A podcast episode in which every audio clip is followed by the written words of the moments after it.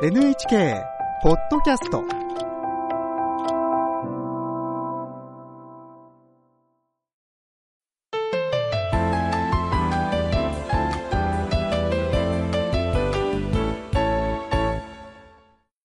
健康ライフテーマは養生で健やかに。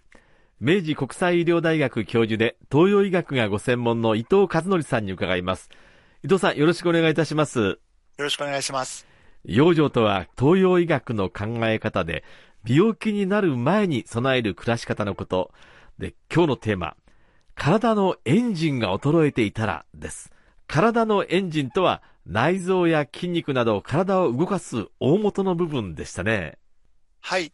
前回は3つのチェックによって、人の体の仕組みを車の動力系に例えまして、内臓や筋肉の状態をエンジン、自律神経の状態をアクセル、ブレーキ、血液やリンパ液の状態をガソリンと例えて、自分が一番弱っているところはどこかを発見してきました。今回はその中でも病気への心配が最も大きいエンジンの不調について養生していきたいと思います。はい。そのエンジンのチェックで、ふくらはぎの太さは人差し指と親指で作るこの輪っかと比べて、ふくらはぎが細くなっていると全身の筋肉量が落ちている可能性があるということでしたよね。はい。指の輪っかが繋がらないのが正常な状態になります。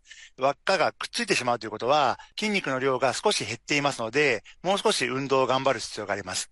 また、隙間ができているという方は、何らかの病気、もしくはま体力の低下がある可能性があります。その場合には運動を頑張る必要がさらにあるのかなというふうに思います。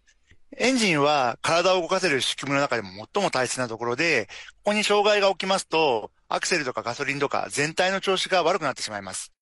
人間のエンジンは年齢によって排気量が変わるように少しずつ変化していきます。10代では最大になり、50代を過ぎると少しずつ小さくなり、自分のエンジンが小さくなったということに気づかないと病気になりやすい状態になってしまいます。うん。これ自分のエンジンが衰えていると分かったらどうすればいいですか？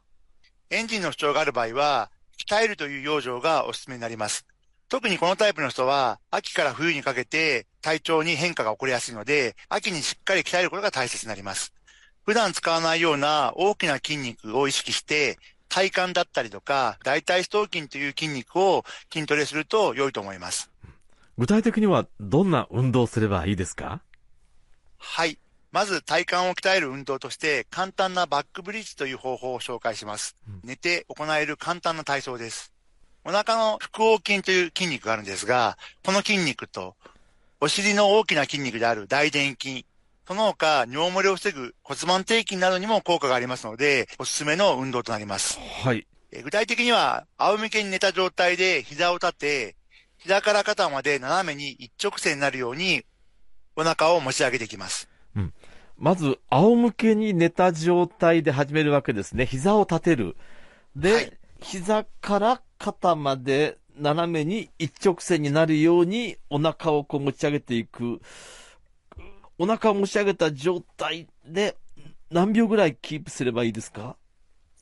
ゆっくり5秒ぐらい持ち上げて、その後10秒ぐらいキープしてゆっくりと下ろします。この運動を3回ぐらい行うようにしてください。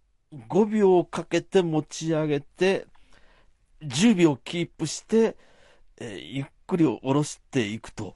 これ10秒というのはかなりきついような気がしますけども、できない人はどうすればいいですか？はい。10秒にこだわらず5秒でも構いませんので、時間を短くしてキープすることが大切ですので、キープするような時間にしてください。また逆に簡単にできる人はもう少し長くして筋トレをすることが大切になります。あまり長すぎるのはよくありませんが、20秒ぐらいまでは目安にしてもらえたらと思います。えー今、布団の中で聞いてらっしゃる方もいると思いますけども、一回試しにやってみてください。さあ、そしてもう一つは、大腿四頭筋を鍛える運動ですね。はい。こちらは太もものま前側前面にあります大きな筋肉を鍛える運動になります。はい。椅子に座って安全に行うことができる方法を紹介していきたいと思います。うん。まずはじめに片方の膝を伸ばし、床と膝が平行になるようにですね、10秒キープします。そして10秒キープしたらゆっくりと戻します。これを両足とも行います。左右それぞれ5回ずつ、1日に5回ぐらい行えると効果的だと思います。床と平行になるまで、片方の膝をまっすぐ伸ばせばいいということですかね。そして10秒キープすると。はい、これでもそんなに難しい感じはしないんですけれども。簡単にできる場合には、回数を増やずに、キープする時間を5秒から10秒、10秒から15秒というふうに長くしていくと効果的だと考えられます。回数を増やすのではなくて、キープする時間を長くしていくということですね。はい。はい。これ筋トレ以外にも効果的な運動ってありますか？はい。その他には肺活量を上げるということもとても重要になります。特に早歩きとゆっくりした歩きを交互に繰り返すインターバル速歩というものが効果的です。うん。早歩き、速歩とゆっくり歩きを繰り返すだけで肺活量が鍛えられるんですね。はい。だいたいあの3分ぐらい早歩きをし、うん、3分ぐらいゆっくり歩くという運動をですね、3セットから5セットぐらい行えるといいかなと思います。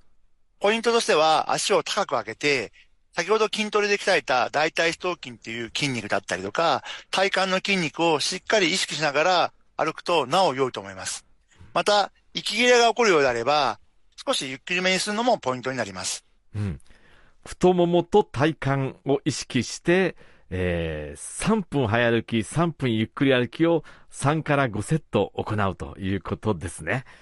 はい、やってみたいと思います。はい、さあ、伊藤さん、最後に今日のポイントをお願いします。普段使わない筋肉も意識しよう。はい。今日は、体のエンジンが衰えていたらというテーマで、明治国際医療大学教授の伊藤和則さんに伺いました。